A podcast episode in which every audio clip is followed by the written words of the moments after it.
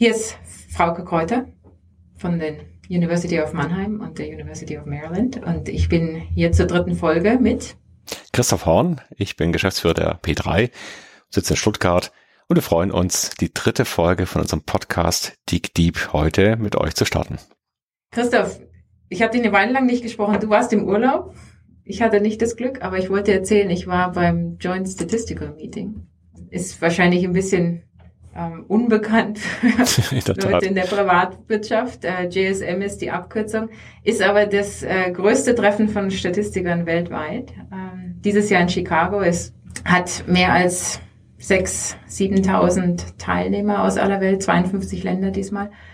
Und ähm, wächst stetig. Ich vermute mal, in der Zukunft wird man äh, mehr Leute, auch mehr Leute, die sich als Data Scientists bezeichnen, dort finden. Denn dieses Jahr war das wirklich der Renner und das Hauptthema. Also es gab wirklich viele, viele spannende Sessions äh, im Bereich Data Science, vor allem zur Visualisierung. Ich war in einer Session drin, die hat mich sehr begeistert mit Leuten von dem ähm, Nate Silver Blog, den die New York Times da hat. Was ist das? Das ist eine Gruppe von Leuten, die zu ganz vielen Themen unter dem Stichwort 538 Berichte schreiben, die alle sehr datenintensiv sind. 538, Frauke, da muss man ein bisschen nachlegen. Ich bin ja, okay, ich habe zwar Statistik gehört früher, aber das ist schon lange her. Was muss ich mir da vorstellen?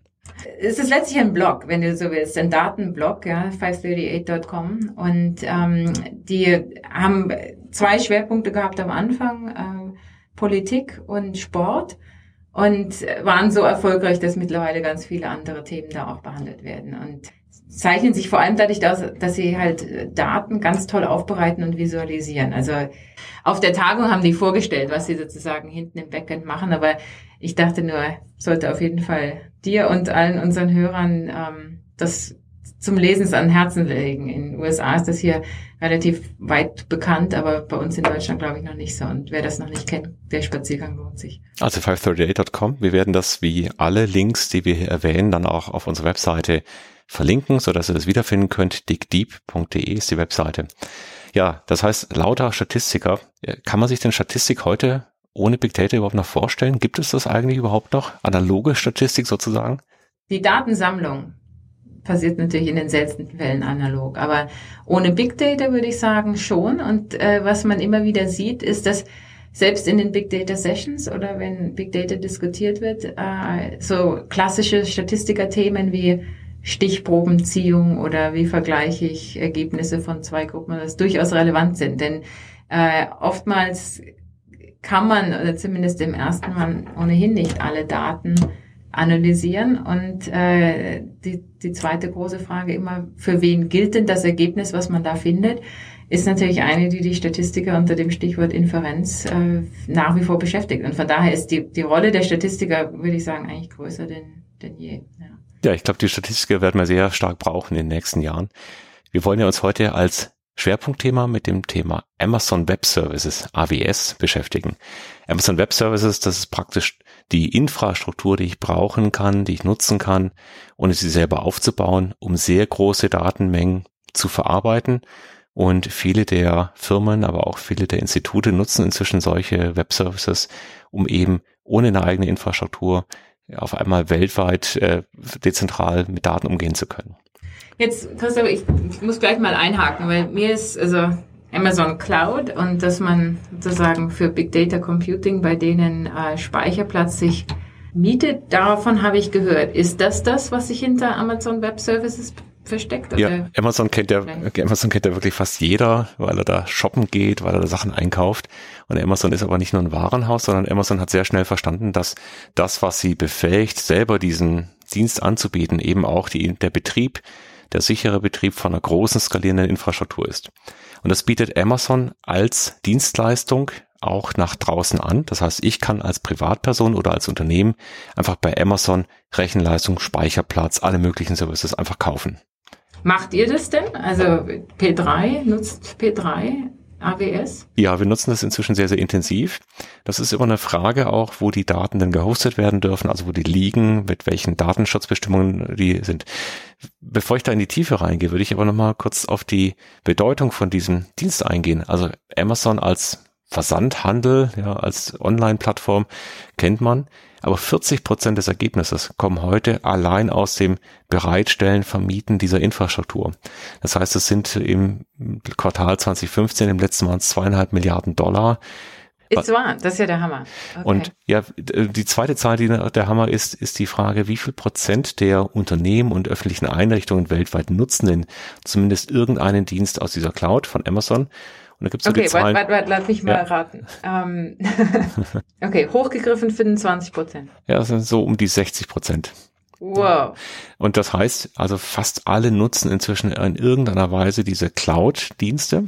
Und Amazon ist nur ein Anbieter, Microsoft Azure und andere Anbieter sind auf dem Markt. Das heißt, diese Cloud, das Hype-Thema der letzten fünf Jahre, das ist tatsächlich angekommen. Was heißt das jetzt? Was ist das? Also Amazon betreibt weltweit in zwölf Weltregionen und 32 Zonen dezentrale Datencenter. Dezentral deshalb, weil dann die Daten eben äh, einerseits nicht so lange reisen müssen. Das ist ein Aspekt. Ein zweiter Aspekt ist eben eine Redundanz, aber auch die Frage nach dem Datenschutz.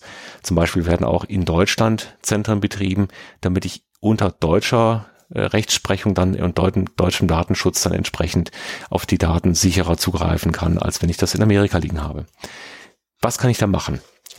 Es gibt zunächst einmal eine Webseite, das ist die aws.amazon.com und da kann ich mir anschauen, was denn eigentlich alles an verschiedenen Lösungen existiert. Und die gliedern sich in ähm, mehrere Gruppen.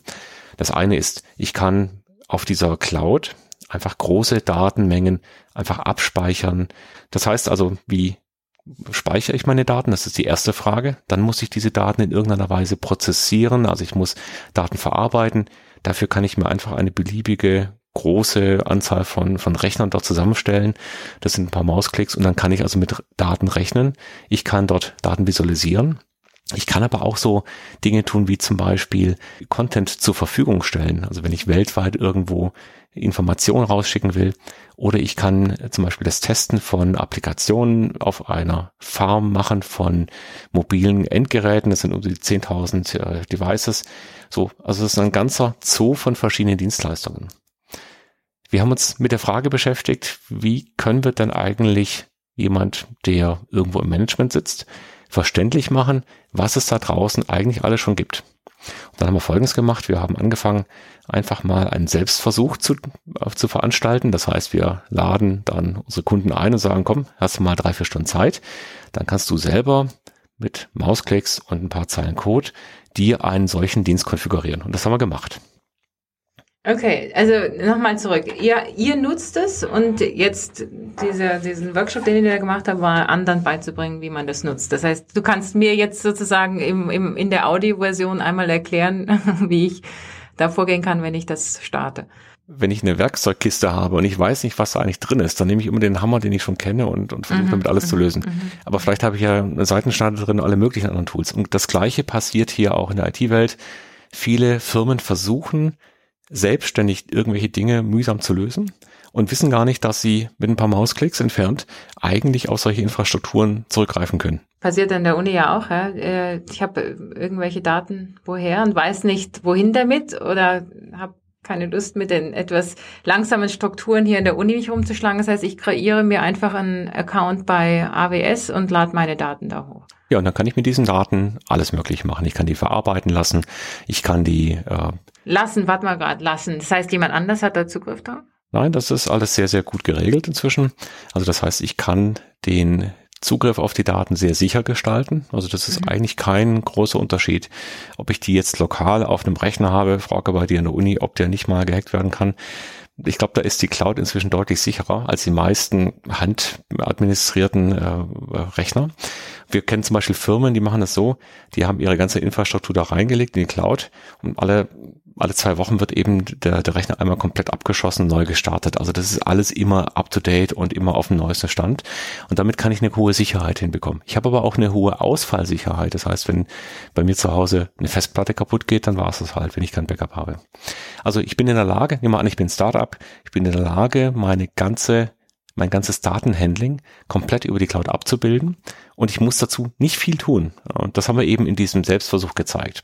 Was haben wir gemacht? Ich erzähle da vielleicht einfach mal dieses mhm. Beispiel. Wir haben gesagt, ja. wir wollen irgendwas nehmen, was die Leute kennen. Also haben wir gesagt, wir möchten mal die Twitter-Meldung nehmen. Twitter ermöglicht es, dass man auf die einzelnen Meldungen zugreifen kann.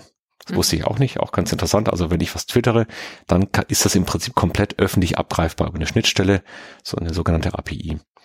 Und über diese Schnittstelle kann ich jetzt alle Twitter-Meldungen, die weltweit irgendwo hochlaufen, einfach irgendwo hinschieben in dieser Cloud und sagen, speichere die doch mal ab.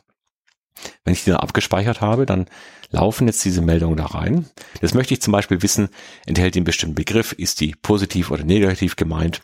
Und das kann ich bei Amazon einfach über den nächsten Dienst, den ich da hinten dran stecke, wie so ein Lego-Prinzip, kann ich das jetzt verarbeiten lassen. Und dann möchte ich zum Beispiel wissen, in Indien oder in Deutschland, wie verhalten sich da die, die Nennungen, wann läuft da ein Begriff hoch?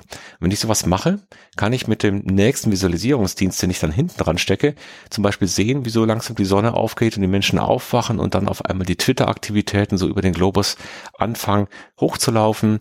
Und ich kann das innerhalb von zwei Stunden, drei Stunden mit ein bisschen Code und ein paar Mausklicks komplett und kostenlos konfigurieren. Kostenlos ist es dann, wenn ich keine großen Datenmengen brauche. Es gibt also bestimmte Restriktionen. Aber selbst wenn ich das beruflich machen möchte, also wenn ich dann wirklich das professionell brauche, sind die Kosten sehr überschaubar im Vergleich dazu, was ich bekomme. Leuchtet mir ein, was du beschrieben hast, klingt wie sozusagen ein Testcase, den man dort machen kann. Wenn ich mir überlege, was wir für Analysen machen, ich habe ja Softwarepakete, die ich nutze oder Routinen, die ich schon geschrieben habe, habe ich Einfluss darauf, welche Software da drauf läuft oder kann ich Code hochladen? Sind die Programme so allgemein? Hast du da einen Eindruck von? Ja, also das ist erst einmal ist ein großes Angebot schon an, an vorgefertigten Lösungen, aber ich kann auch ganz normal einfach Rechenzeit kaufen. Das mhm. heißt also, anstatt mir einen Server an der Uni hinzustellen, kann ich einfach bei Amazon virtuelle Server buchen, starten, ganz normal ich kann darauf irgendwelche Software laufen lassen. Ich kann das Betriebssystem auswählen. Wir haben zum Beispiel Auswertungen von Mobilfunkdaten, wo wir die Netzqualität überwachen. Und es sind Auswertungen, die teilweise wochenlang bei uns zu Hause liefen. Mhm. Das machen wir über Amazon Web Services im Bereich von Minuten, teilweise auch schneller, also fast in Echtzeit.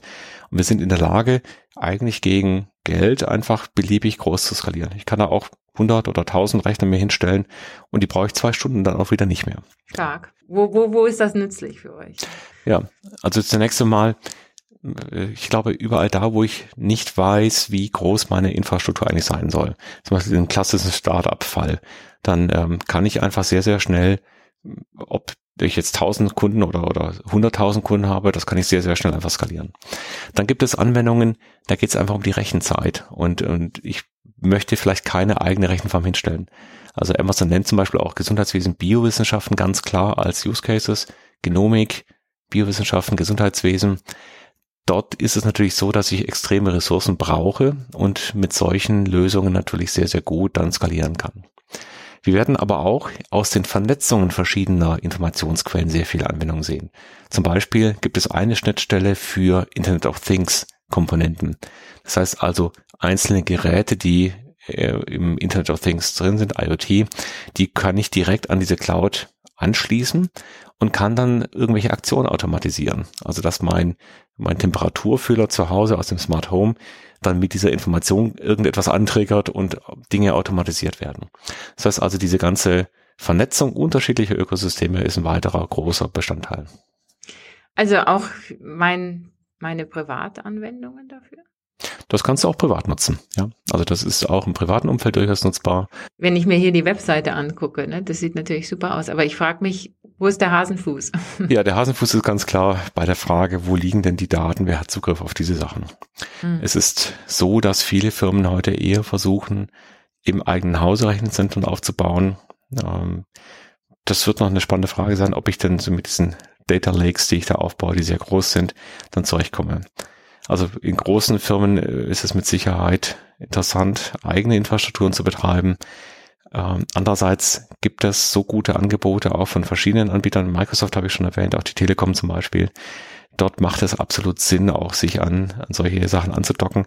Ich muss eben nicht alle Kernkompetenzen, die ich zum Betrieb brauche, im eigenen mhm. Haus aufbauen. Mhm. Ich kann mich auf das konzentrieren, was wirklich Sinn macht. Das sind nämlich die Use Cases. Das heißt, was mache ich mit den Daten? Wie werte ich die aus? Und brauche ich denn da Kenntnisse für oder ist das selbsterklärend? Also das war ganz spannend. Ich habe selber ja auch programmiert in meiner mhm. Jugend, hätte ich fast gesagt, also noch bin, bis hin zum Studium und danach. Also vorgestern. Ja, also gerade ganz kurz her. Und sagen wir es mal so, ich hätte es alleine nicht hinbekommen. Ähm, mhm. Es sind ein paar Kurzweilen, einige Skripte zu schreiben und so weiter. Aber wie immer, wo lerne ich sowas? Natürlich im Internet. Das heißt, es gibt jede Menge Tutorials und ich kann mir mit so einem Tutorial wirklich das Ganze komplett einmal durchklicken. So ein paar Stolpersteine hatten wir dann, wo wir noch ein paar knifflige äh, Themen lösen mussten. Aber das war an sich machbar für jeden, der mehr elementare Programmierkenntnisse hat. Stark, ja. Und also nochmal auf den Hasenfuß zurückkommen, äh, vorhin mit den Daten. Also was, was ist denn bei euch in-house? Genau, also Daten, die wir selber produzieren. Da haben wir natürlich die Möglichkeit, selber zu entscheiden, wie wir mit dem Thema Sicherheit umgehen, äh, wie wir das einschätzen und so weiter. Daten, mhm. die von Kunden zu uns kommen, da gibt es sehr, sehr klare Vereinbarungen, was die Kunden erlauben, was sie nicht erlauben. Und mhm. da sind die Vereinbarungen eher restriktiv. Wobei man jetzt auch sagen muss, wenn ich eine End-zu-End-Verschlüsselung habe, dann liegen diese Daten in einem deutschen Rechenzentrum und sind komplett verschlüsselt. Es ist aber noch vielleicht auch noch ein psychologisches Element. Ich glaube, dass wir, wie wir es auch in der letzten Folge gestreift haben, an dieser Frage, wem gehören die Daten, wie restriktiv muss ich damit umgehen, da werden wir in der Zukunft noch viel loslassen müssen. Wir mhm. wollen es auch in einer, einer der nächsten Folgen dann noch anschauen, wie gehen wir denn überhaupt mit diesem Besitz von Daten um und lässt sich das heutige Verständnis von Datenschutz und Dateneigentum denn überhaupt halten? Hier im, im Forschungskontext und äh, wir haben vorhin die öffentlichen Einrichtungen angesprochen und auch bei dem Statistikertreffen, das große Thema ist, wie kann man Daten austauschen untereinander? So, was wir gelernt haben dabei ist, die Infrastruktur ist nicht mehr das Nadelöhr. Ich kann also für irgendeine Geschäftsidee oder eine wissenschaftliche Idee relativ einfach an Rechenzeit kommen, an Speicherplatz und so weiter. Führt wieder zu der Frage, was mache ich denn damit? Du hast ja selber auch die Frage gestellt, welche Use Cases gibt es denn dafür? Ich glaube, da stehen wir erst am Anfang, das rauszufinden. Ich glaube, dass wir an vielen Stellen noch gar nicht mal die Fragen richtig stellen können. Und wir stellen fest, dass wir eigentlich überall, wo wir Daten erzeugen, ähm, aus der Frage, wie korrelieren Daten, finden wir da irgendwas, nicht wirklich weiterkommen wenn wir über die Inhalte gehen, also über die Fachprozesse, über die Engpässe in den Ressourcen, wo verliere ich Geld, wo habe ich wenige Leute und so weiter. Wenn wir über diese Engpässe kommen, dann stellen wir fest, wie Daten tatsächlich helfen können und relevante Use Cases entstehen. Letzten Endes muss man aber auch sagen, der Handwerkskoffer, der Werkzeug, die Werkzeugkiste, das ist halt nur das Werkzeug. Und was wir damit machen, hängt natürlich von den Fähigkeiten äh, der Leute ab und von den Algorithmen, die wir entwerfen. Und deswegen brauchen wir auch euch Statistiker. ja, genau. Das freut mich zu hören. Ja, dann kommen wir zur Kategorie Fundstücke. Was haben wir denn dieses Mal gefunden, Frauke? Ich habe übers Wochenende angefangen, das Buch von Kevin Kelly zu lesen. Äh, der war Mitherausgeber des Magazins Wired. Das heißt The Inevitable, Understanding the 12 Technological Forces that will shape your future. Und ist im Moment auf der Amazon Bestsellerliste Nee, nicht Amazon, ne, da vielleicht auch New York Times Bestsellerliste. Jetzt haben wir so viel über Amazon geredet. Das, was ich bisher da drin gelesen habe, hat mich schon fasziniert, vor allem ähm, wie erzählt wird. Also ein Kapitel hier ist über Sharing Economy und wie sich sozusagen grundständig das Arbeiten an allen möglichen Dingen ändert. Also crowdsourced, Web, ja, im Programmierungsdevelopment kennt man ja, aber eben viele andere Produkte, die eben auch gemeinsam entstehen und dann wieder geteilt werden. Ist das Jetzt ein passt das gut zu dem, was wir gerade gesagt haben, sorry, ne, mit den Cloud-Services. Wenn ich da, da dir zuhöre, denke ich mir, ja, vielleicht werden so Services das noch verstärken. Ne? Hat er denn einen, einen, einen positiven Blick auf diese ganze Entwicklung oder? Ähm, ja, würde ich sagen, unbedingt. Also was mir gut gefallen hat, ist, dass so ein bisschen äh, eine Mischung ist aus erzählen, was ist passiert und technisch möglich und Anekdoten, aber dann auch manches liest sich einfach wie ein Sci-Fi-Roman. Also wenn ich, wie ich mir vorstelle, als Ingenieur in der Zukunft zu arbeiten. Ne? Und ähm, nee, auf jeden Fall positiv, nett. Also liest sich, liest sich schnell weg und ist ein netter Überblick. Also eine schöne Empfehlung nochmal fürs Wochenende. Wir werden auf unserer Webseite dickdeep.de nochmal den Link und den Buchtitel nennen. Ja, dann belassen wir es für heute dabei. freuen uns auf die nächste Folge, haben wieder spannende Themen für euch dabei und verabschieden uns jetzt von unserer dritten Folge unseres Podcasts. Danke dir, Christoph. Tschüss, Frauke. Bis bald.